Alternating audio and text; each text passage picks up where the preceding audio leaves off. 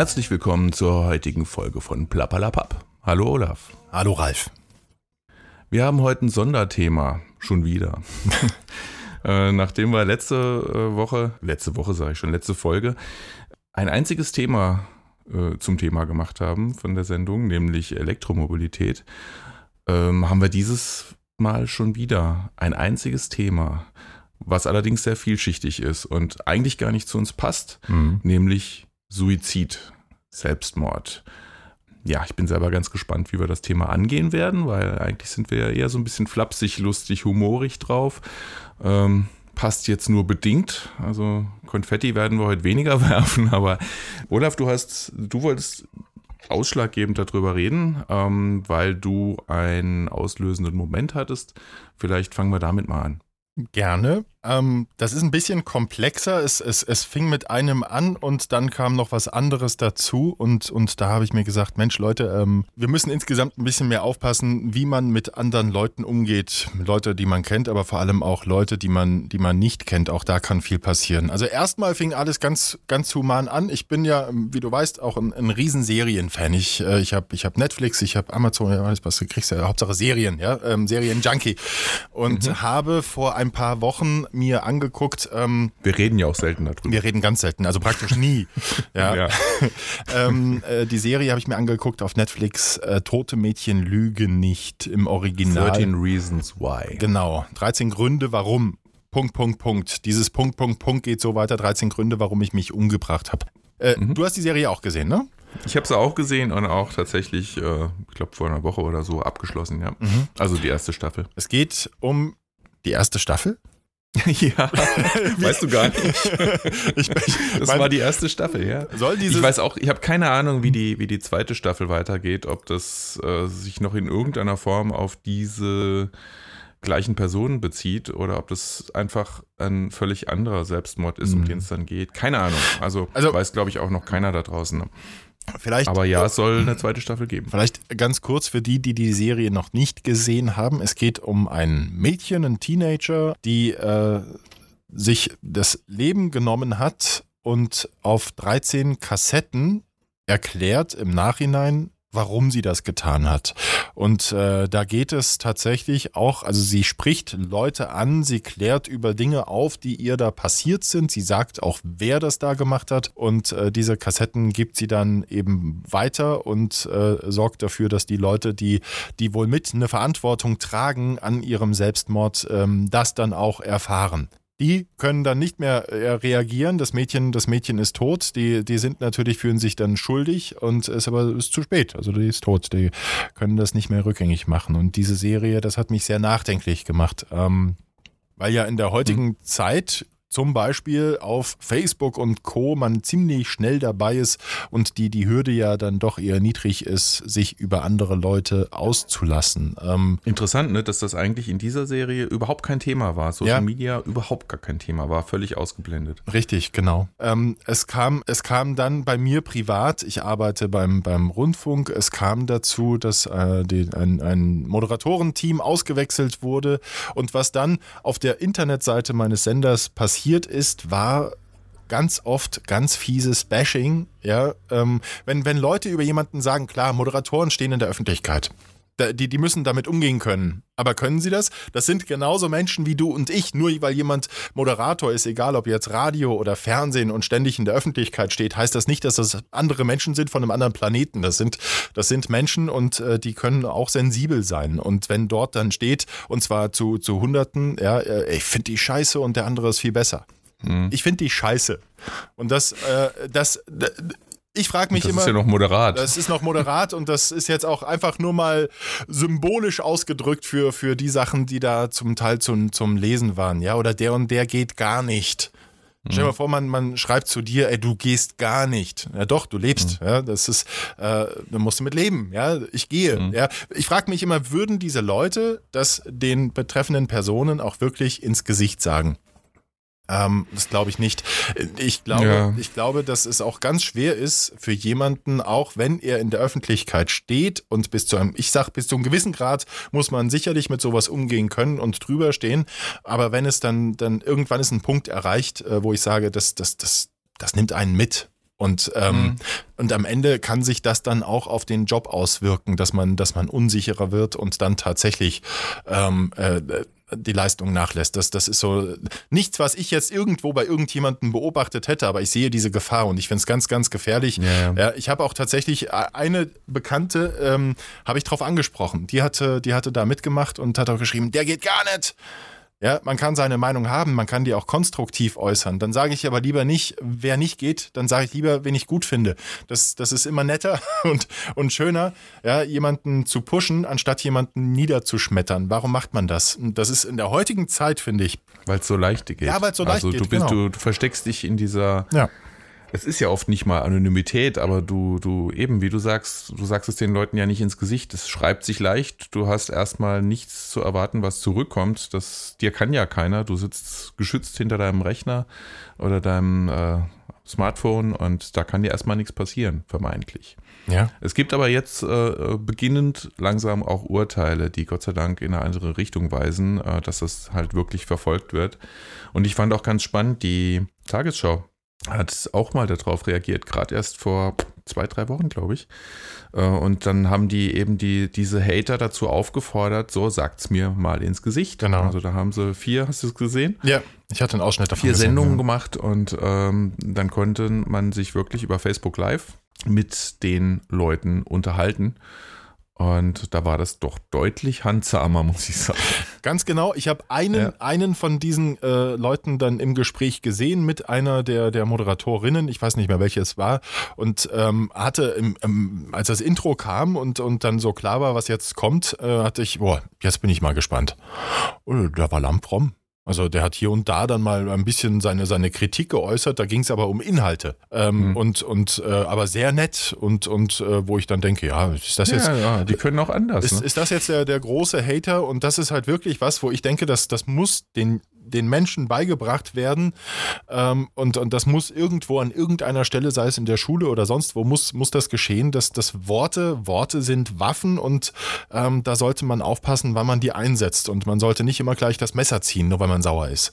Hm. Und ja, das finde ich, finde ich äußerst gefährlich. Und das hat damals, als ich, als ich diese, diese Postings gelesen habe, als es diesen Moderatorenwechsel gab, da dachte ich, ey, sag mal, also auf welchem Planeten lebe ich denn hier? Und, und da, und das, diese Serie hat mich auch sehr nachdenklich gemacht. Ähm, oder kam dann eins zum anderen. Und das war der Grund, warum ich dann gesagt habe, ich möchte jetzt Und mal. Bibi, ne? ja, ja, richtig. Hast du mir ja, gesagt, ja. ja, genau, genau. Bibi, Die die, ganzen Hater-Kommentare von Die- Bibis, zu Bibis Song. Richtig, die hatte ich ja, das hatte ich ja schon völlig wieder vergessen. Das ist genau, Bibi, diese, diese. Vorletzte Folge für alle, die es nachhören wollen, wo haben wir drüber gesprochen. eine, eine YouTuberin, die irgendwelche Beauty-Tipps gibt, da auf ihrem YouTube-Channel und, äh, und jetzt dann, warum auch immer, ähm, äh, noch einen, einen Song veröffentlicht hat, ja, wo wir beide festgestellt haben, die Melodie und so ist ja gar nicht schlecht. Ja, belanglos alles, aber Alles, ja, mein Gott, zum- kein zum- Grund zu haten. zum, zum Weghören. Aber was da auf, auf, auf, auf diesem Mädel äh, rumgehackt wurde und auch die hat sicherlich Gefühle, so wie die jeder von uns hat. Ja, es gibt welche, die sind natürlich total abgestumpft, aber ich weiß eben nicht, was ist sie für einer. Und da, da, da habe ich mich auch gefragt, Leute, würdet ihr ihr das ins Gesicht sagen? Aber ich frage mich, wo, an welcher Stelle muss denn angesetzt werden, um sowas zu verhindern? Ich glaube, unsere Generation kriegt das noch gar nicht so mit. Ich glaube, dass das die, die, die jungen Leute heute da schon, schon viel eher dem ausgeliefert sind über ähm, Gebäsche und, und Mobbing via Internet, oder? Mhm. Ja, ja, es ist halt auch dieses, äh, wie du sagst, auch die Menschen, äh, die in der Öffentlichkeit stehen, haben Gefühle und äh, können sensibel sein und so weiter. Wenn du dich der Öffentlichkeit stellst, wenn du als Schauspieler, als Moderator, als äh, YouTuber, als was auch immer, ähm, dann musst du damit rechnen, beurteilt zu werden, egal in welcher Form. Und das heißt, wenn du das machst und machen willst, dann musst du es auch aushalten können. Die Frage, Äh, die und- Frage ist aber, die wie viel? Frage ist, wo ist die Grenze? Ganz genau. Ja, da stimme ich absolut zu. Ja. Also das hat ja auch was mit Menschenwürde zu tun und äh, viele Kommentare gehen echt weit, weit unter jegliche Form von Würde. Und es ist ja, also die paar Sachen, die du vorhin genannt hast, die sind ja wirklich, also das ist ja, das ist ja butterweich. Da, da, die Regel ist ja eher, und gerade bei YouTube finde ich es besonders schlimm. Also Facebook ist schon schlimm, aber YouTube ist jenseits von Gut und Böse. Äh, Und da ist ja wirklich ganz viel, äh, geh sterben oder die- dich müsste mal aufhängen oder was weiß ich auch. Also so in die Richtung. Und äh, wenn du das dann halt pf, zu Hunderten und Tausenden möglicherweise lesen musst, dann, dann hilft es, glaube ich, auch nicht, wenn du besonders hart gesotten bist irgendwann mehr. Es sei denn, es ist dann schon wieder so viel, dass du schon wieder abstumpfst, dass du das einfach ignorieren kannst. Aber das musst du auch können. Ich gehe gerade mal auf äh, den, den äh, YouTube-Channel von Bibi. Ähm, äh, auf den Titel How It Is, Wop Up. Die hat ja, äh, während du guckst, ähm, die hat ja eigentlich in dem Nachfolgevideo, was sie dazu veröffentlicht hat, ähm, wo sie eigentlich, was weiß ich, auf eine Party gefahren ist oder so und nur beiläufig während der Fahrt dann mal darauf eingegangen ist, auf diese Hater-Kommentare und gemeint hat, hey, ist alles cool, es muss euch nicht gefallen, wenn es euch nicht gefällt, ist auch okay, wenn es euch gefällt, ist super. Ähm, also die ist da zumindest öffentlich super locker mit umgegangen. Die Frage ist, wie es in ihrem Inner- Inneren äh, dann ausgesehen hat tatsächlich. Hast du übrigens gewusst, dass sich in Deutschland, habe ich mal nachgeguckt, alle 56 Minuten jemand das Leben nimmt? In Deutschland allein. Ja, und das sollte uns zu denken geben und Ja. äh, ja, mehr. Alle, alle sechs Minuten versucht es jemand, vermuten Fachleute, habe ich nachgelesen Mhm. hier in der, äh, das ist irgendwas von der Bundeszentrale für Suizid, keine Ahnung. irgendwas bundesmäßig, ich habe es vergessen. Ähm, und es sterben mehr Leute durch Suizid als durch illegale Drogen, AIDS und Verkehrsunfälle zusammen.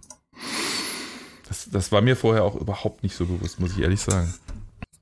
Aus persönlicher Erfahrung, ähm, hier, ich habe jetzt geguckt, hier, hier wird nur noch darüber mehr oder weniger gesprochen, wie viele äh, Dislikes sie bekommen hat. An dieser Stelle sei aber auch erwähnt, dass das Video 41 Millionen 496.728 Mal aufgerufen wurde. Das heißt, jeder zweite Deutsche hat es gesehen. Das- okay, ja, dann kann man das wirklich verkraften, glaube ich, Hater-Kommentare, wenn man da so durch, durch die Decke geht. Ja, aber nee, trotzdem, nein, man, man weiß eben nicht, was, was ist sie denn für ein Mensch. Und wenn es dann persönlich wird, man kann ja sagen, äh, das, das, sorry, aber das, das Lied ist scheiße, aber sobald man, man kann das Lied scheiße finden, aber nicht sie, ich weiß ja nicht, was sie für ein Mensch ist. Ja? Und, das, und das ist das. In welche Richtung geht meine Kritik? Geht die gegen die Person oder gegen die Arbeit? Die, die Arbeit kann man Das kritisieren. wird ja dann aber- nicht mehr getrennt. ja, genau das. Und das ist, das ist das, was du vorhin gesagt hast. Ja, wenn du, wenn du in der Öffentlichkeit stehst, äh, dann musst du damit auch rechnen, genau, aber bis zu welchem Grad. Und am Ende macht es dann aber auch die, die Menge. Das, selbst wenn die Kommentare vielleicht jetzt nicht die, die äh, hier geh sterben oder so sind, sondern äh, du bist scheiße, ähm, wenn, wenn das 10.000 Leute schreiben, dann kommt da eine, eine Masse zusammen, wo ich dann auch sage, das, das, das, das geht man unbeschadet, kommt man da nicht raus. Außer man ist wirklich extrem abgestumpft. Mhm. Ähm, Ja. Jetzt will ich gerade nochmal drauf zurückkommen. Du hast äh, vorhin gesagt, ähm, dass alle, alle sechs Minuten, ne, dass äh, jemand äh, geschätzt wird, sich jemand versucht, das Leben zu nehmen. In diese Situation reinzukommen, das musste ich selber auch erfahren, ähm, da relativ nah dran zu sein an diesem, an diesem, an diesem Gefühl. Ähm, das, das geht schnell. Das, das, äh, und ich war immer, du, du kennst mich als, als sonniges Gemüt und, und immer gut drauf. Ich weiß nicht, ob du es damals in der Phase hatten wir viel auch miteinander zu tun. Ich weiß nicht, ob ich dir damals gesagt habe, wie es mir ging. Ähm, bevor ich meinen, Schon. meinen Job gewechselt habe, ich ähm, äh, jetzt, Aber wenn du, wenn du darauf hinaus willst, dass du zu der Zeit Suizidgedanken hattest, nein, Ja. das habe ich soweit nicht gemacht. Ja, das, das, das schreibt man sich ja nicht auf die Stirn. Ähm, eben kurz zur Erklärung. Äh, ich habe ja vorher auch in Bühl gewohnt, genauso wie der Ralf. Ich will jetzt nicht zu sehr auf die, auf die äh, Einzelheiten eingehen. Es kam zu einem äh, ge- erzwungenen Jobwechsel. Möchte gleich vorausschicken, es ist jetzt alles viel, viel besser, als es damals war. Das ist, glaube ich, eine Zeile aus, von, von Ärzten, oder?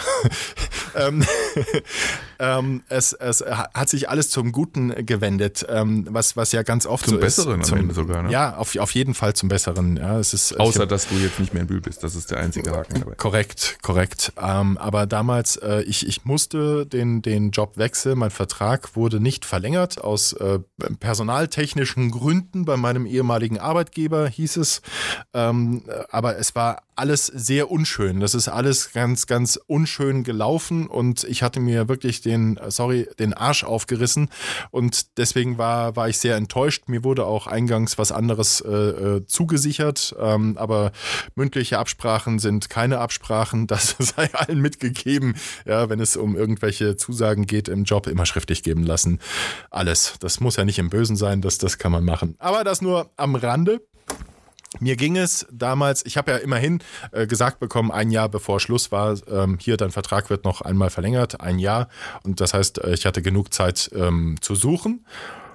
Ja, Als dann aber immer klarer wurde, es geht hier in Bühl, bei dir, nicht weiter, ist immer mehr ähm, und, und der Druck von meiner Familie natürlich auch, auch da war, ob sie das bewusst oder unbewusst gemacht haben. Es war einfach da. Wir wollten da nicht weg. Wir haben uns da sauwohl gefühlt. Wir haben uns natürlich verwurzelt in den fünf Jahren, die wir da schon gewohnt haben. Ähm, Freunde gefunden, ganz tolle. Ja, auch dich. Ja, ähm, äh, wir, wir wollten da nicht weg und ähm, als es wurde immer klarer, wir, wir müssen und ich bin dafür verantwortlich, ich bin schuld.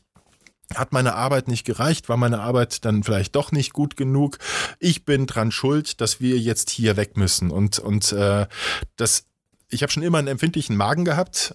Und in dieser Phase war ich mehrfach im Krankenhaus, weil ich unerträgliche Magenschmerzen hatte. Ich habe mehrere Magenspiegelungen hinter mir gehabt und ähm, werde nie vergessen, als dann der Doc nach, nach der letzten Magenspiegelung zu mir gesagt hat, Herr Brinkmann, Ihr Magen ist in Ordnung. Und ich sage, das kann doch nicht sein. Das sind doch, das sind doch die Schmerzen, die ich auch hatte, als es dann wirklich mal ein Magenproblem war und es war Hölle. Es war wirklich auch dann bis den Hals hochgestiegen und alles. Ähm, ich sage, was, was, was ist das? Und er hat, ich habe er hat gesagt, haben Sie Stress? Und dann da hat mein, äh, mein Gastroenterologe hat dann mal den Psychologen gespielt. Er hat gesagt, es ist aber auch keine Ausnahme gewesen. Das kommt durchaus häufiger vor in seinem Job. Ähm, der hat mir ein Antidepressivum verschrieben. Und dieses Antidepressivum, das war, das war schon knallhart. Das hatte übelste Nebenwirkungen. Absolute Mundtrockenheit. Ralf, ich musste Nachrichten sprechen und meine Zunge ist am Gaumen festgeklebt. Nur wegen dieses, wegen dieser, wegen dieser Scheiße. Ja, aber von, von dem Tag an hatte ich keine Magenschmerzen mehr. Weil ich ein Antidepressivum genommen habe. Das habe ich genommen, äh, ich glaube, in einem Dreivierteljahr habe ich, ähm, habe ich das genommen. Mirtazapin hieß das. Tolles Zeug. Ja, nein, Scheißzeug. Okay, das hast du mir tatsächlich ist- nie erzählt. Ja, ähm, und ich habe mich damals, ähm, ich kann dir nicht sagen, wieso. Es ist, es ist, ich habe mich extrem viel mit dem, mit dem Tod auseinandergesetzt, ohne dass mir klar war, warum ich das eigentlich mache. Ich hatte das Bedürfnis und dann gehst du da auf Internetseiten, wo Abschied genommen wird von Leuten und habe mir das reingezogen und, und irgendwann, ich sag mal, warum guckst du dir das eigentlich an? Und ähm, aber dann wurde es immer klarer, weil das Gefühl auch immer stärker wurde. Und wenn ich meine Familie nicht gehabt hätte und meine Freunde, ähm, dann wäre es damals rum gewesen. Und Hm. ja, es kamen dann einige glückliche Geschichten zusammen, eben der, der neue Job und das hat sich auch alles jetzt wirklich zum, zum Besten gewandt. Es ist alles prima, mir geht's wieder gut. Aber damals war wirklich, ähm, glaube ich, war ich nicht mehr weit weg davon, es zu versuchen. Und ich habe auch in der Vergangenheit bereits ähm, die Erfahrung gemacht, mit einem Mensch in meinem Umfeld. Ähm, jetzt wird das ein längerer Monolog, das tut mir leid, aber das möchte ich auch erzählen. Ähm, weil, Das macht nichts, weil, ich bin eh gerade ein bisschen sprachlos. weil da klar wird, ähm, wie, wie schnell es doch gehen kann. Ich habe 2001 ein Praktikum gemacht bei einem äh, großen Privatradiosender in Ludwigshafen und habe dort ein Zimmer gehabt, weil ich ja in Marburg studiert habe zu der Zeit, ähm, äh, über die Mitwohnzentrale. Das war dann eine WG, drei Männer. Einer von denen, der war nie, der war gar nicht da, den, den, den gab es nicht. Der, offiziell war der da aber in einem der Zimmer. Und in dem anderen Zimmer gab es Rudi. Rudi war ich, wenn ich mich richtig erinnere, etwa ja, Mitte 40, Lkw-Fahrer und äh, Er hatte ein paar Wochen zuvor seine Lebensgefährtin äh, verloren. Die ist, äh, war an Krebs erkrankt und ist dran gestorben. Und ähm, der hat das nicht verkraftet und er war vor allem allein. Der hatte einen Sohn, der wohl in meinem Alter war oder ein bisschen jünger. Ähm, den, von dem hat er mir ganz viel erzählt. Ich saß praktisch jeden Abend in seinem Zimmer. Insgesamt war ich drei Monate da. Ich war jeden Abend bei ihm, weil er jeden Abend äh, bin ich äh, nach Hause gekommen von der Arbeit, vom Praktikum und er saß in seinem Zimmer und hat geweint. Ein erwachsener, gestandener Mann, LKW-Fahrer, da hat man ja ein Bild vor Augen, so einer war er auch, schon ein, ein stämmiger Kerl und der hat geweint. Da war ich Hm. bei ihm und hab mir, ähm, er hatte mir Bilder gezeigt, Fotoalben von Urlauben mit seiner Lebensgefährtin. Ja, und in der Zeit ist dann noch ein, ein Kollege von ihm am Krebs gestorben und ein anderer Bekannter noch an Krebs erkrankt und das, das hat ihn absolut fertig gemacht. Ja, und ich damals als, als junger Kerl, ähm, für mich war das nicht, das, das war nicht präsent. Man, man hört das immer nur, aber das passiert ja um Gottes Willen keinem im Umfeld und keinen, den ich kenne, der bringt sich selber um. Ähm, er hatte dann irgendwann kam er zu mir und ähm, er hatte irgendwann mal hat einen Ausschlag gehabt und sag mal, guck mal hier, was ist denn das? Und da sage ich, oh, das sieht nicht gut aus. Ich weiß nicht, was er gemacht hat. Er hat auf irgendwas heftig allergisch reagiert und ich habe ihn dann ins Krankenhaus gefahren und er wurde dann behandelt. Und er hatte dann damals gesagt, ich hatte immer gesagt, komm, lass uns mal einen trinken gehen. Ah, nee, ich will nicht raus, ich will nicht unter Leute. Und ich, ich glaube, dass ihn das dazu bewogen hat, sich dann mit einer Flasche Sekt von mir zu verabschieden. Ich bin, ähm, ich war an dem Tag, als es dann ja, erstmal, ich war, über die Wochenenden war ich nie dort. Da war ich dann immer bei meiner Freundin, jetzigen Ehefrau. Ähm, als ich vom Wochenende zurückgekommen bin, war er nicht da. Das hatte er mir nicht gesagt. Ähm, deswegen hatte ich schon mir ein wenig Sorgen gemacht, aber dachte, okay, vielleicht hat er seinen, seinen Wochenendausflug, der wollte irgendwo hin, hat er vielleicht verlängert oder so. Ähm, allerdings stand vor meiner Tür eine Flasche Sekt. Und äh, sonst nichts, stand nur eine Flasche Sekt. Und ähm, am nächsten Tag, ich bin arbeiten gegangen und ähm, sollte eine, eine Umfrage machen für den Radiosender, wo ich ein Praktikum gemacht habe. Äh, da, da war ich mit einem anderen Praktikanten unterwegs in Speyer, werde ich nie vergessen. Und wir haben ein junges Pärchen mit einem Kinderwagen. Die waren da und ich weiß nicht mehr, was für ein Thema das die Umfrage war. Ich habe gesagt, hier, ich kümmere mich ums Kind. Lenk das ein bisschen ab, damit es die Umfrage nicht stört. Und du, der andere Praktikant, ähm, du machst die Umfrage. Und ich beuge mich nach unten und mir reißt die Hose am Arsch auf. Entschuldigung, am allerwertesten. Komplett. Einmal, watch. Oh, fuck. Die Jacke drüber gemacht und habe dann, als die Umfrage, als das da erledigt war, hab ich gesagt, du, wir müssen kurz zu mir in die Wohnung fahren. Ich muss mir eine andere Hose holen. Und ähm, als wir auf dem Weg dahin waren, hat mein Handy geklingelt und es war die Polizei von Ludwigshafen Oppau dran. Ich möge bitte ähm, vorbeikommen, äh, einen Schlüssel abholen. Sie mussten die, die Wohnungstür aufbrechen. Und ich, da wusste ich sofort, was passiert ist. Ähm, sie haben dann gesagt, sie haben einen Abschiedsbrief gefunden und ja, und ich habe dann dort geschildert, wie so die Wochen davor gelaufen sind. Hm. Wie gesagt, er hat Familie, der hatte auch einen Sohn, der hatte eine, eine Schwester, die, die, er, die er toll fand. Der hat von allen immer viel erzählt, aber von denen war nie einer da. Der hat die auch nie gesehen. Der ist, es gab nie, der hat am Wochenende ist er gelegentlich irgendwo hingefahren, wo ich nicht weiß, wo er da war, aber er war immer mal, immer mal weg, aber er war nie bei seiner Familie. Ähm, Hm. Und äh, dann kam die, die, die Nacht. In der Nacht habe ich kein Auge zugemacht. Ich habe einen schrecklichen Albtraum gehabt. Das war, das war auch ganz furchtbar. Ich habe geträumt, wie ich in meinem Bett liege, wie ich da tatsächlich lag. Es gab keine Rollläden, es gab nur weiße Vorhänge, so Schiebevorhänge. Und direkt draußen war so eine orange leuchtende Straßenlaterne. Das, das werde ich nie vergessen. Und das war tatsächlich so. In meinem Traum war das dann auch so. Und äh, in meinem Traum hat aber plötzlich jemand Rudi gerufen. Und das mit so einer ganz schaurigen, echt fiesen Stimme. Rudi, Rudi. Äh, und plötzlich haben die Vorhänge sich von selbst aufgezogen in meinem Traum. Ich krieg gerade eine Gänsehaut, ja, wobei es Mhm. erstmal gar nicht so dramatisch klingt. Ich bin dann wach geworden und dann hat draußen irgend so ein besoffener Spack nach seiner Rosi gerufen. Und das habe ich in meinem Traum so, so, so umgebaut. Ähm, Ja, und Mhm. am, am Tag drauf haben sie ihn gefunden. Er hat sich in seinem Auto, der hat so einen, so einen coolen, was für einen 944, ähm, so, einen, so einen Porsche mit diesen Klappscheinwerfern. Das war so sein, Mhm. ganzer, sein ganzer Stolz. In diesem Auto hat er sich umgebracht. Er hat irgendwie die, die Abgase da reingeleitet. Und da wurde mir erstmal erstmal klar, ja, ähm, auch in meinem Umfeld kann es passieren, dass jemand in so einer Situation ist. Und ich habe mir dann Vorwürfe gemacht, so, ey, fuck, der hat jeden Abend geheult. Natürlich hat er Hilfe gebraucht und natürlich hätte ich das gar nicht alleine leisten können. Ich dachte immer, weil wir haben dann immer so eine Stunde gequatscht, mal eine halbe Stunde, mal eine Stunde und dann hat er auch wieder gelacht. Ja, es ist ja ein Talent von mir, dann Leute auch mal wieder zum Lachen zu bringen. Ähm, und das hat auch immer funktioniert und es war dann immer gut. Und das Spiel hat sich aber jeden Abend wiederholt, wenn ich da war. Und, ähm, und am Ende war es dann eben äh, zu Ende. Und deswegen, Mhm. deswegen bin ich da so ein bisschen sensibilisiert. Ähm, wobei ich dir nicht, ich würde niemals sagen, der ist depressiv, der braucht Hilfe. Das, das, das siehst du von außen nicht. Ja, ich möchte nur. Das ist das große Problem, Du, glaube ich. du siehst ja. es nicht, die Leute schreiben sich nicht drauf, die machen auch, ich weiß, dass ich damals tagsüber, wenn ich abgelenkt bin, dann, dann war ich ich. Aber wenn ich Zeit hatte zu grübeln, dann war ich nicht mehr ich. Ja? Und dann kamen diese, diese Augenblicke. Und der Rudi, der war verdammt viel allein. Und, ähm, und das Alleinsein ist, glaube ich, so das, das ja, Tödlichste äh, bei, bei, Mhm. bei sowas. Ähm, und Gott sei Dank war ich selten allein. Das, ähm, das war gut. Ja. Ich glaube, das ist auch die, die meisten, ähm, und das stand auch in diesem, was ich da vorhin noch gelesen habe, ähm, 80 Prozent der Suizide werden angekündigt. Äh, egal auf welche Art, ob das jetzt tatsächlich durch äh, verbal oder irgendwo geschrieben oder einfach durch Signale, die ausgesendet werden. Und ich glaube, die große Kunst ist einfach genau diese Signale zu erkennen, weil wenn man ja ahnen würde, was dahinter steckt, dann würde man die Signale wahrscheinlich leichter erkennen, aber in der Regel, wie du sagst, man rechnet erstmal nicht damit in seinem Umfeld Mhm. und ähm, denkt dann, ja gut, dem, dem geht es halt gerade nicht so toll und ähm, mir geht es ja auch manchmal nicht so toll.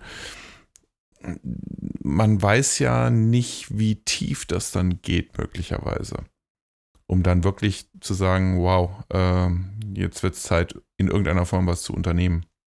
Man will sich das ja selbst auch nicht eingestehen. Also, Nee, klar. ähm, wo, wobei ich Ach damals. so, als, als wenn- wenn du derjenige, selbst- der es vorhat, meinst du? wenn du selbst, Mhm. wenn du selbst der, der, der ähm, Betroffene bist, dann denkst du gar nicht darüber nach, dass dir vielleicht geholfen werden kann. Dann siehst du nur das, das Problem, du selbst kommst da nicht raus. Diese Signale von außen zu erkennen, ist praktisch.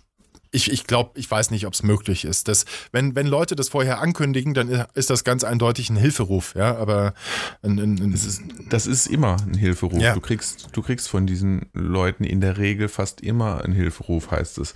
Ähm, und das ist für mich auch absolut nachvollziehbar. Ich glaube aber auch, worüber wir reden sollten, ist, warum bringen die Leute sich eigentlich um? Da, da gibt es ja, da gibt's ja wirklich ganz unterschiedliche Gründe.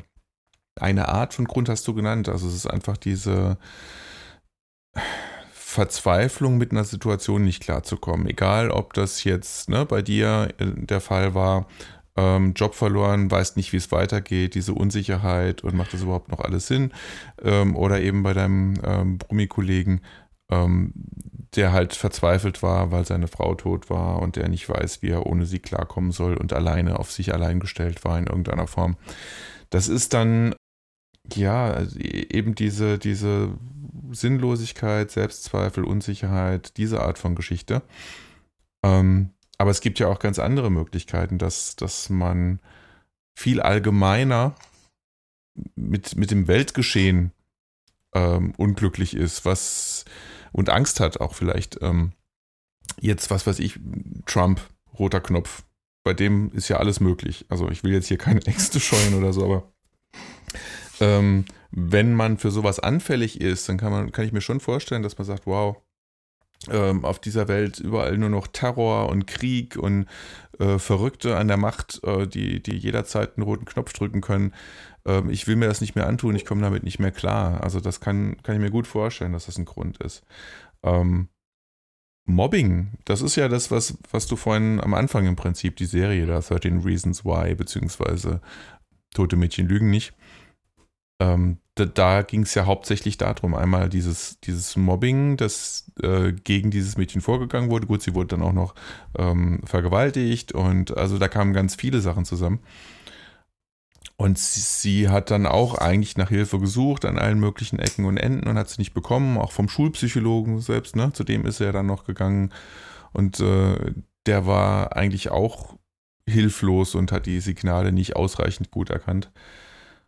Und ähm, war ja dann auch einer der Gründe, Einer der 13 Gründe für ihren Selbstmord. Und dann gibt es eben noch so eine Kategorie, äh, völlig andere Richtung, ähm, wenn auch am Ende immer Verzweiflung steht, glaube ich.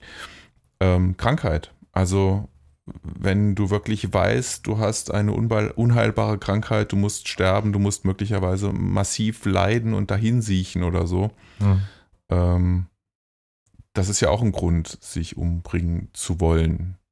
Und äh, das finde ich jetzt einer der wenigen Gründe, die ich auch, na, ich will nicht sagen, dass ich die anderen nicht nachvollziehen kann, aber die ich äh, unter Umständen gutheißen kann, sagen wir mal so. Obwohl das ja in Deutschland eben verbot, verboten ist, ne? von wegen Sterbehilfe und das alles. Ähm, ist ja auch ein sehr schwieriges Thema. Richtig, ja. Aber, Aber, es gibt eben ganz, ganz unterschiedliche Gründe, sich umzubringen. Ich glaube, du, du hast was ganz Wichtiges gesagt und das geht ja auch im Grunde aus der, aus der Serie ähm, hervor. Ich glaube nicht, dass es immer, ja doch, doch kann es auch. Es kann auch den einen Grund geben, in, in so eine auch, Situation ja. zu kommen, wenn, wenn eine, eine geliebte Partner stirbt oder so. Ähm, aber ich glaube, dass oft mehrere Sachen zusammenkommen müssen. Ja, dass mhm. je nachdem, was, was dahinter steckt, je nachdem, was man selber für eine Persönlichkeit ist, welchen Background man hat, wie viel Sicherheit generell da ist.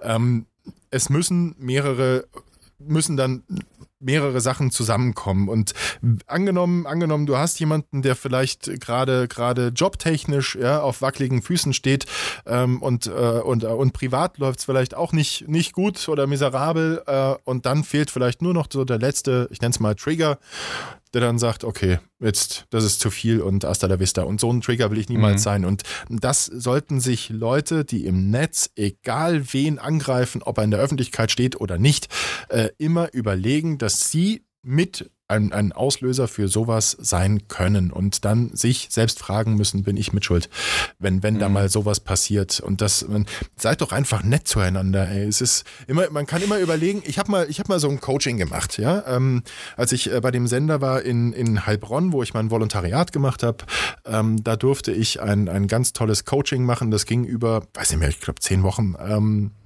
ein Training für junge Führungskräfte, weil ich damals die, die Redaktionsleitung übernommen habe, haben sie mich da auch mit reingesteckt. Und da kam was, was ziemlich cooles, ja, wie motiviere ich meine Mitarbeiter oder wie kritisiere ich meine Mitarbeiter? Und ähm, da gab es so die, die Faustregel, da gibt es sicherlich zig verschiedene Ansätze, aber so insgesamt ist das auch was, was ich mit in, ins, ins Leben nehme. Ähm, wenn du, wenn du was Negatives äh, zu kritisieren hast, sieh zu, dass du mindestens zwei oder drei positive Sachen hast, um denjenigen zu bestärken. Ja, mhm. so funktioniert Kritik. Ja, aber die Leute lassen, die Leute lassen ihren, ihren eigenen Frust im Netz an anderen Leuten aus. Und das geht, das kann jederzeit irgendwo in die Hose gehen. Dann sage ich dann, dann klopft er mal mit der Faust gegen die Wand, die, die wird nicht depressiv. Ja, äh, es ist, wie du sagst, ähm, grundsätzlich bei der Kritik, ja, man muss erstmal mit was Positivem anfangen und idealerweise lieber mehr positive als negative Sachen sagen und dann mit was Negativem, kann man auch mit was Negativem hinterherkommen. Trotzdem macht auch jeder Ton die Musik. Also man kann ja Negatives so oder so sagen. Man kann es einem vor den Latz knallen oder man kann es einem, äh, na, ich will nicht sagen durch die Blume sagen, man kann schon direkt sein, aber ähm, auf eine menschliche Art. Also was vielleicht auch noch wichtig ist, ist, wenn man die Angst hat, wenn man vielleicht das Gefühl hat, jemand könnte selbstmordgefährdet sein, mit dem Gedanken spielen oder in diese Richtung tendieren oder so, sollte man nicht die Angst haben, es anzusprechen, weil das geht, glaube ich, auch durch viele Köpfe. Ähm, oh, lieber nicht drüber reden, nachher bringe ich ihn noch auf die Idee oder ich verstärke das noch oder so, dass er, wenn ich schon drauf komme, dass der ja vielleicht auf dem richtigen Weg ist damit oder so. Und das wäre, glaube ich, ein großer, großer Fehler. Im Gegenteil, ich glaube, dass, dass das eher, wie vorhin gesagt, eins von diesen Signalen ist, die die Leute bewusst oder unbewusst aussenden, damit es eben erkannt wird. Und damit auch die Außenwelt darauf reagieren kann und wird vielleicht sogar erleichtert sein. Oh, jetzt kann ich mal mit jemandem darüber reden. Absolut richtig. Ich glaube nur, es nicht immer geht, dass die Leute, ähm, die, die, dass es natürlich sicher auch die Fälle gibt, die sagen, ähm, äh, nee, nee, lass mal, die, die versuchen damit selber fertig zu werden, uns dann, dann eben nicht schaffen. Wenn ich an Rudi zurückdenke, der hat ähm, meine, meine, meine Anwesenheit dankend angenommen. Und, und wie gesagt, ich war damals irgendwie noch zu naiv, ja, ähm, Hm. äh, zu, zu gutgläubig, so, so in meinem Umfeld passiert sowas nicht. Äh, man hält sich ja selber auch für unsterblich äh, lange Zeit, auch als gerade als junger Mensch. Ähm, mir passiert gar nichts. Ähm, auch da wurde ich aber dann schon früher eines anderen belehrt, ähm, aber das ist ein anderes Thema. Ähm, sowas passiert da nicht. Und, und diese Signale, der hat auch oft genug gesagt, ich, ich, es macht keinen Sinn mehr. Und der hat das alles gesagt. Und ich habe das nicht, nicht für bare Münze genommen. Ich habe ihn nicht ernst genommen, ja. Und, Mhm. und dann zu sagen, okay, also ich habe, wie gesagt, ich habe angefangen, ansatzweise mir Vorwürfe zu machen, so du hättest reagieren müssen, du hättest was tun müssen. Auf der anderen Seite sage ich heute, das ist ja jetzt auch schon 20 Jahre her, ähm, sage ich heute hier, ähm, nimm es mit als Lehre und, und sei vorsichtig mit deinem Umfeld und lieber einmal zu viel, dann reagieren. Aber die Frage ist ja, wie reagiert man? Man kann, glaube ich, da wirklich viel falsch machen und ähm, aber es gibt ja Profis für sowas. Ja, es gibt Profis für sowas und jeder hat ein Telefon, Mhm. jeder kann eine Telefonnummer wählen. Ähm, es, Angefangen bei der Telefonseelsorge tatsächlich. deren Nummer ich gerne gerade mal sage, die ist recht Gerne. einfach, die kann man sich merken. Es ist die 0800 111 0111 und ich wiederhole sie nochmal. 0800 111 0111. Da kann man rund um die Uhr anrufen und das sind Menschen, die sind auf sowas vorbereitet und da rufen nicht nur die Leute an, denen es dreckig geht. Das sind wahrscheinlich die allerletzten, äh, die, die dann auf die Idee kommen, so eine Nummer anzurufen. Wirklich jeder, der denkt, da ist jemand, der könnte Hilfe brauchen, ähm, der kriegt dort einen Rat, wie er vorgeht oder wer vor Ort ein Ansprechpartner ist, wer, wer helfen kann. Ja? Ähm, Mhm. Auch als nicht direkt selbst Betroffener kann man bei dieser Nummer natürlich jederzeit anrufen. Ich glaube, viele denken, da ruft man nur an, wenn man, wenn es einem selber dreckig geht. Nein. Ich ähm, hätte hier noch äh, aus diesem, was ich schon zweimal äh, erwähnt habe, ähm, von der Bundeszentrale Schlag mich tot, das habe ich leider nicht mit ausgedruckt. Bundeszentrale Ähm, Schlag mich tot. Naja, auch Die- hier wollen Die wir. haben jedenfalls ein paar Tipps gegeben, Ja. die würde ich gerne mal kurz vorlesen, wenn es Mhm. okay ist. Die sagen nämlich, behalte kein Geheimnis für dich, das zum Tode führen könnte. Das wäre eine zu große Last für dich. Also das heißt, das betrifft auch dich als derjenige, der erkennt, dass es da möglicherweise ein Problem geben könnte bei jemand. Hm. Ähm, sprich mit jemand darüber, dem du vertraust, denn auch du brauchst jetzt jemand. Ne? Also wenn sich dir jemand anvertraut hat. Ähm, Erwachsene verfügen meist über mehr Lebenserfahrung und kennen sich, wenn es um Hilfen geht, besser aus. Wende dich an sie, wenn möglich. Hm. Und das ist eigentlich immer möglich. Ganz wichtiger Punkt, glaube ich, ist, mach deinem Freund keine zusätzlichen Vorwürfe, weil man ihn damit noch mehr unter Druck setzt. Verkleinere seine Probleme nicht und ich glaube, das ist was, wo man wahrscheinlich gerne zuneigt, weil man denkt, ah, wenn man das Problem klein redet, dann äh, ist es für ihn auch nicht mehr so groß und damit ähm, ist das Problem ein bisschen gebannt. Aber das Gegenteil ist der Fall, er fühlt sich dann nicht ernst genommen Ganz genau. versuch nicht ihn umzustimmen, dann erzählt er dir vielleicht auch nichts mehr. Reden zu können kann aber lebensrettend sein. Und gib ihm das Gefühl, gebraucht zu werden. Viele Menschen, die nicht mehr leben wollen, meinen, dass sie nichts wert sind. Und ich glaube, das sind ein paar relativ einfache und wenn man drüber nachdenkt, äh, mit gesundem Menschenverstand kommt man da von alleine drauf eigentlich, aber es ist vielleicht ganz gut, wenn man mal hört, dass solche Gedanken bestätigt werden, dass es dass man es nicht einfach wegschieben sollte und dass man auch nicht alleine damit klarkommen muss. Weder als derjenige, der mit dem Gedanken spielt, sich umzubringen, noch derjenige, der möglicherweise ins Vertrauen gezogen wurde. Ja. Ja, das war als damals, wie gesagt, jung, jung und naiv. In meinem Umfeld passiert sowas nicht. Ähm, unter der Woche, ich habe tagsüber meinen, meinen Job gemacht und bin dann zurückgekommen. Ich war keiner, der jeden Abend irgendwie groß noch weggehen muss. Ich war froh, wenn ich, wenn ich meine Ruhe hatte, ein bisschen die Füße hochlegen. Und in dem Fall bin ich nach Hause gekommen, wie gesagt, und es war fast jeden Abend so, dass er in seinem Zimmer saß und geweint hat. Und ich sagte, du, ich bin gleich bei dir. Das war schon dann, drei Monate war ich da. Ja, ich habe das Praktikum dann beendet, als, als, als dann klar war, was passiert ist. Ich war auf seiner Beerdigung dann noch, bis später bin ich nochmal hingefahren. Ähm, aber wenn ich dann am Wochenende nach Hause gefahren bin und da war das kein Thema. Da habe ich, da habe ich gar nicht groß, gar nicht groß irgendjemanden das, das anvertraut. Nee, das, wie auch, der hätte mir auch gar in dem dort keiner helfen können. Ich hätte meine Eltern fragen können in der Zeit, ja. Aber Hm. das passiert ja nicht. Passiert ja nicht in ja, meinem, eben, das war in ja für Umfeld. dich kein, Ja.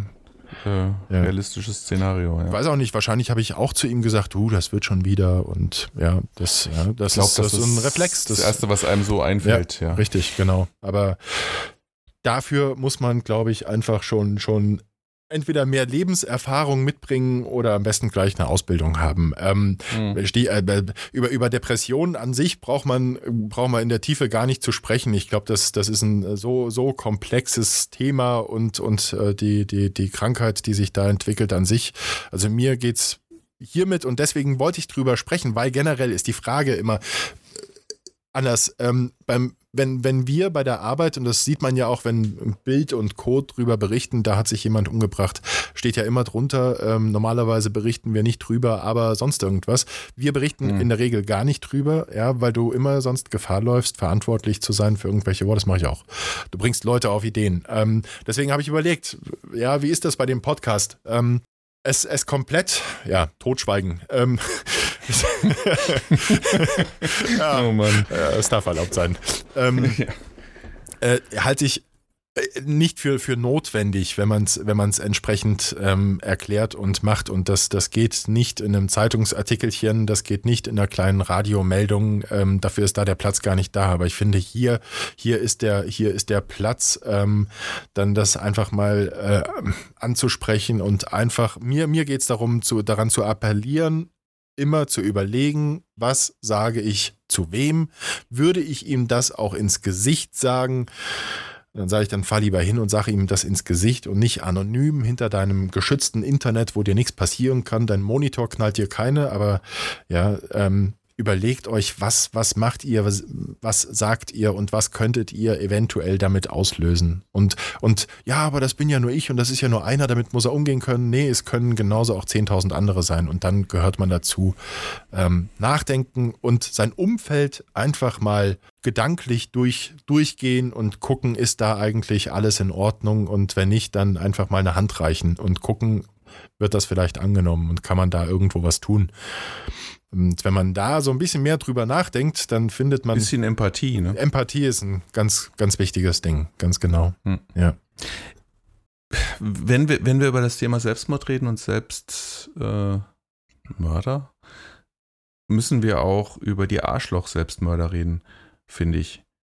Äh, und zwar die, die völlig rücksichtslos ähm, sich umbringen. Also sich umbringen ist eine schlimme Sache, aber sich umbringen völlig egal, ähm, wie das möglicherweise dann andere betrifft. Und ich rede jetzt nicht davon, ähm, dass man vielleicht eine Familie zurücklässt oder so, was auch sehr schlimm ist, finde ich. Also Kinder, Frau, was auch immer. Ähm, sondern zum Beispiel Leute, die sich vor einen Zug werfen, Mhm. wie es dann Zugführern geht, die solche äh, Menschen überfahren. Ähm, das finde ich ganz, ganz schlimm. Oder noch schlimmer, die, diese Geisterfahrer, die sich wirklich mit Vorsatz auf die falsche Spur der Autobahn begeben, um sich umzubringen. Und denen ist völlig egal, dass da andere mit draufgehen, die dann nämlich in sie reinrasen. Bis hin zu ähm, Menschen wie diesem Piloten von Germanwings da Mhm. ähm, vor einiger Zeit, der ein ganzes Passagierflugzeug mit den Passagieren mit in den Tod gerissen hat. Mhm. Das ist dann also, äh, so sehr ich an einigen Stellen Selbstmord nachvollziehen kann, da hör, an der Stelle hört es bei mir vollständig auf, wenn andere in Mitleidenschaft gezogen werden. Äh, ja, schwierig. Ähm, natürlich, also da, da, da frage ich mich auch immer, wie kann das sein? Aber ich glaube, ähm, das geht jetzt mir nicht darum, das da irgendwie entschuldigen zu wollen. Aber Leute, die das machen, wenn du den Piloten ansprichst, der, der hat sich äh, dabei äh, in Anführungszeichen etwas gedacht. Da steckt eine Krankheit dahinter. Und ich glaube, dass da dieses, dieses ganz klare Denken, das du hast, das ich habe, das hoffentlich alle haben, so gut es geht, aber eben dann, ja, wie, wie, wie diese Fälle zeigen, dann, dann eben doch nicht alle. Ähm, so denken die nicht. Die, ich glaube, dass da im Kopf äh, so viel. Ich glaube nicht, dass du all diese Fälle mit Krankheit entschuldigen kannst. Nein, ich glaube, nein, dass es diese nicht. Fälle Ja. gibt, ja. Ja. Ähm, ich glaube aber, dass es auch viele gibt davon, denen ist es einfach scheißegal. Und da habe ich echt kein Verständnis für. Scheißegal, richtig, genau. Ich, ich bin mir ziemlich sicher, bei, bei, bei Falschfahrern ist das oft der Fall. Ähm, es ist mir scheißegal, aber ich glaube, ein, ein Pilot, der, der ein Flugzeug macht, der das, das, das ist Gut, das war auch ein Extrembeispiel. Das war ein jetzt, ne, Extrembeispiel, mit dem- genau, ja. genau. Also es ist so, so extrem vielschichtig, haben wir ja schon gesagt. Und, und diese Leute da, wir brauchen bei einem, bei einem Selbstmord ja nicht mehr über einen klaren Menschenverstand sprechen. Das, wer, wer einen klaren Menschenverstand hat, der, der macht das ja nicht, ja. Und Ja, sag, sag das auch nicht so leicht hin. Äh, denk mal an die ganzen ähm, kollektiven Selbstmörder, das heißt jetzt aus religiösen Gründen oder die irgendeinem. Äh, ist auch kein klarer Menschenverstand mehr. äh, ja, aber jein. Ja. Ja, natürlich irgendwo nicht. Ne? Ja. Aber die meinen das schon. Die sind auch nicht krank. Die sind, wie soll man das nennen? Vielleicht geistig verwirrt oder, ähm, Mhm. oder eben labil und, und folgen dann solchen Anweisungen oder Ideen. Ähm, das, auch da gibt es ja wieder unterschiedliche Gründe, warum die das gemeinschaftlich machen. Manchmal ist es auch gar nicht nachvollziehbar.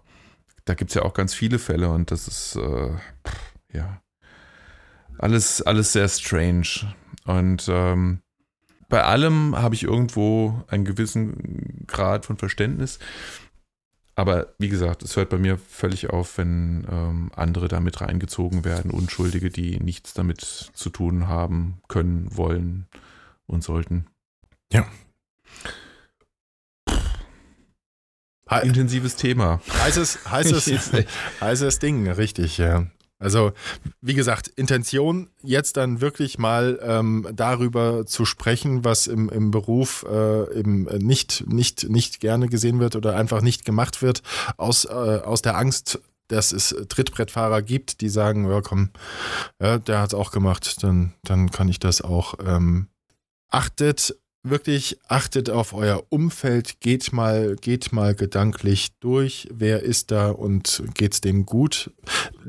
Es ist ja, es ist ja verdammt schwer zu erkennen, ja. Du hast ja, Mhm. ja das, wie gesagt, ich, ich, es rennt keiner rum mit. Ich, Die heißt so schön, man kann den Menschen ja nur vor den Kopf gucken. ja, richtig, genau. Aber einfach mal so genauer hinterfragen, Empathie, ist da wirklich alles in Ordnung? Oder steckt jemand vielleicht gerade in einer Krise? Ja, dann ist es ja einfach, wenn ich weiß, oh, der hat hier aber seinen, seinen Job verloren, dann wird es dem nicht gut gehen. Und Mhm. dann vielleicht einfach mal. Umgekehrt aber auch, Entschuldigung. Was meinst du? Was meinst du mit umgekehrt? Nein, umgekehrt aber auch Menschen, die äh, vermeintlich unheimlich lustig sind und immer gut drauf sind und so. Das ist oft auch ein Zeichen ähm, für manische Depressivität, Hm. ähm, die also genau das, wie es ihnen eigentlich geht, nach außen ins Gegenteil verkehren. Ja, Also das heißt natürlich nicht jeder, der total lustig ist, aber äh, ganz oft ist es tatsächlich so, dass, dass äh, Komiker ähm, oft, ne, Robin Williams äh, zum Beispiel, Ja. auch so ein Beispiel, ne, ein, ein sehr lustiger, aber auch tiefgründiger Mensch, ähm, der massiv mit Depressionen zu kämpfen hatte. Und in dem Bereich Komiker gibt es tatsächlich viele Beispiele, wo das so ist. Ähm, aber ja, das ist natürlich echt schwer zu erkennen. Ist jemand jetzt echt einfach nur lustig und gut drauf? Oder ist der eigentlich krank? Ja. Schwierig. dann damit umzugehen, ich glaube, das, das ist die große Kunst und ja, und was, was du auch gesagt hast, Und das ist ja auch so ein Thema, Entschuldigung, wenn ich da schon wieder ins Wort falle, aber doch. das passt gerade noch dazu mit diesem. In Amerika ist es ja gang und gäbe, dass, dass, dass man da zum Psychiater, Psychoanalytiker, äh, Psychotherapeuten, ich glaube in der Regel sind es Psychotherapeuten, äh, rennt. Und hierzulande, und da ist es völlig normal. Und, und hierzulande macht man sich, sobald man das irgendwie mitkriegt, Ja. eher mal darüber lustig. Ja, Es ist wird irre. zwar auch, Ja. glaube ich, in Deutschland besser Mhm. mittlerweile, Mhm. dass das anerkannt wird und ähm, dass sowas auch wichtig ist. Aber es ist trotzdem bei Weitem noch nicht so normal und dementsprechend ist auch die Hemmschwelle höher für jemanden, der sowas vielleicht gut gebrauchen könnte, mal das auch in Anspruch zu nehmen. Magst du noch mal, du hast sie vorgelesen, magst du noch mal kurz die, diese, diese Tipps vorlesen und ich will dann auch noch mal die, die Nummer der Telefonseelsorge durchgeben. Ja, das finde ich, das finde ich ganz wichtig, dass man, dass man das alles mitnimmt. Also, ähm, wenn, wenn man selbst einbezogen wird von jemandem, der betroffen ist, sollte man das nicht für sich behalten, weil, weil man da selber in der Regel nicht mit umgehen kann und die Last viel zu groß für einen ist. Ähm, also, man sollte mit jemandem darüber sprechen, dem man vertraut, denn nicht nur derjenige, der einen ins Vertrauen gezogen hat, braucht jetzt jemand zum Reden, sondern man selber auch, weil man, wie gesagt, eben in der, nicht in der Lage ist, mit sowas alleine umzugehen. Als junger Mensch sollte man drüber nachdenken, ob es nicht Sinn machen könnte, einen Erwachsenen ins Vertrauen zu ziehen, der einfach schon mehr Lebenserfahrung mitbringt und vielleicht bessere Ideen hat, was man machen könnte. Ja, und dem Betroffenen sollte man äh, keine, ist das richtig, von Betroffenen zu reden? Ja, schon irgendwie, ne? Hm. Ähm, man sollte ihnen keine Vorwürfe machen, weil man ihn dann noch mehr unter Druck setzt. Man sollte die Probleme nicht verkleinern, weil er sich sonst nicht ernst genommen fühlt. Und äh, man sollte nicht versuchen, ihn umzustimmen, weil dann die Gefahr besteht, dass er einem nichts mehr erzählt und ähm, dass aber gerade dieses drüber reden lebensrettend sein kann. Und ähm, es hilft einfach oft das Gefühl zu geben, dass derjenige gebraucht wird und äh, ihnen einfach ein Gefühl zu geben, dass sie wertvoll sind und dass ihr Leben wertvoll ist und dass es auch für andere wertvoll ist. Nicht, nicht kleinreden. Das, das war das, was ich, glaube ich, damals, wenn ich mich richtig erinnere, bei, bei Rudi gemacht habe. Ja, das wird, wird wieder besser und ja, Mhm. morgen scheint die Sonne wieder ein bisschen heller. Nee. Das, das ist so, als, als äh, wäre, würde ein Kind hinfallen und, ähm, und hat einen Kratzer am Knie. Ja, da kann man, da kann man das machen. Du das halt wieder. Das ist gut. Ja, aber das hier ist kein Kratzer. Stell dich nicht so an. Das hier ist kein, das hier ist kein Kratzer am Knie, das ist ein, ein offener Bruch. Ja, und, und ein offener Bruch, der ist scheiße mal dramatisch und der ist nicht morgen wieder weg.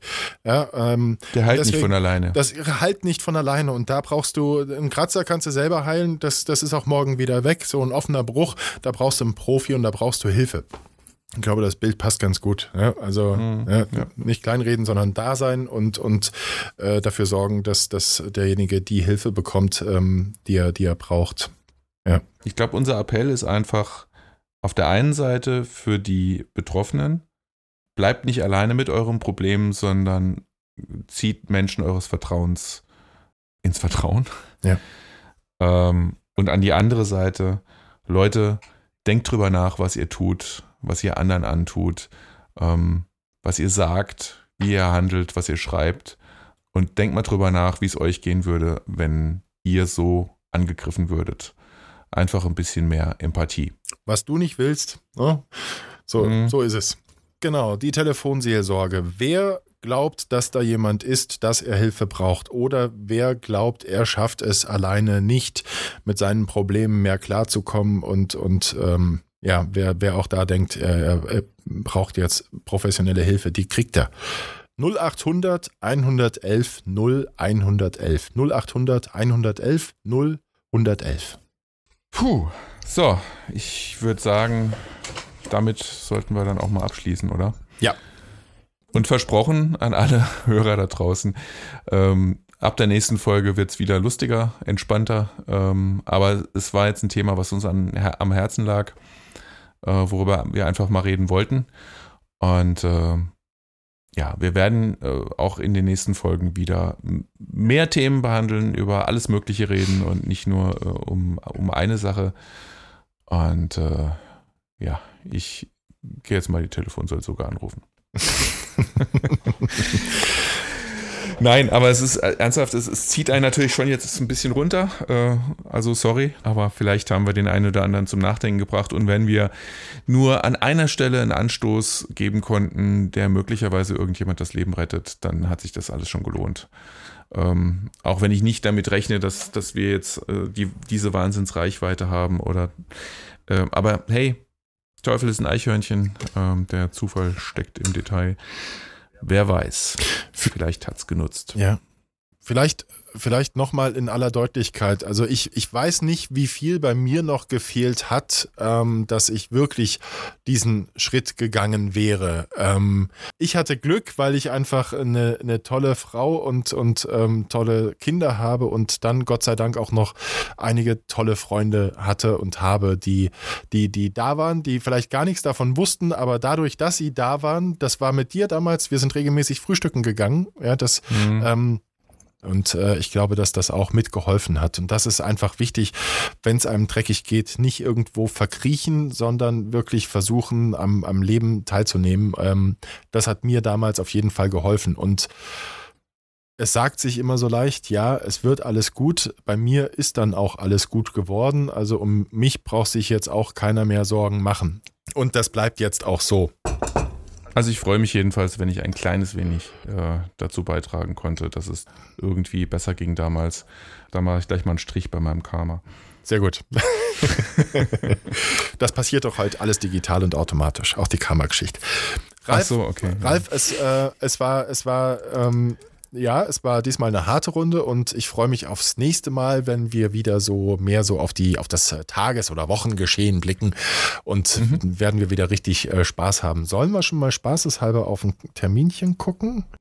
Was hältst du davon, ähm, da wir die nächsten Wochenenden einen Haufen Termine haben, Mhm. ähm, wo wir nicht gut zusammenkommen können? Äh, fürchte ich fast. Dazwischen liegt übrigens noch dein Geburtstag. Ja, ich habe Ähm. hab, hab gesagt, wir mögen bitte nicht über meinen 40. Geburtstag sprechen. Entschuldigung. Ich weiß gar nicht, den Geburtstag halt. Ja. Ähm, wird es wohl dann der 23. Äh, Juli werden, wo wir wieder auf Sendung kommen erst? Das ist ein, ganz, ein ganzer Monat, ja. Wow. Das wird bombastisch. Es wird auf jeden Fall cool. Schaltet wieder ein, wir freuen uns auf euch. Wir hören uns also wieder am 23. Juli. Bis dahin eine gute Zeit. Lasst euch nicht so runterziehen von uns. Denkt einfach mal drüber nach, lasst es mal sacken. Und vielleicht nimmt der ein oder andere irgendwas für sich mit. Das wäre super. Olaf, Ralf, mach's gut.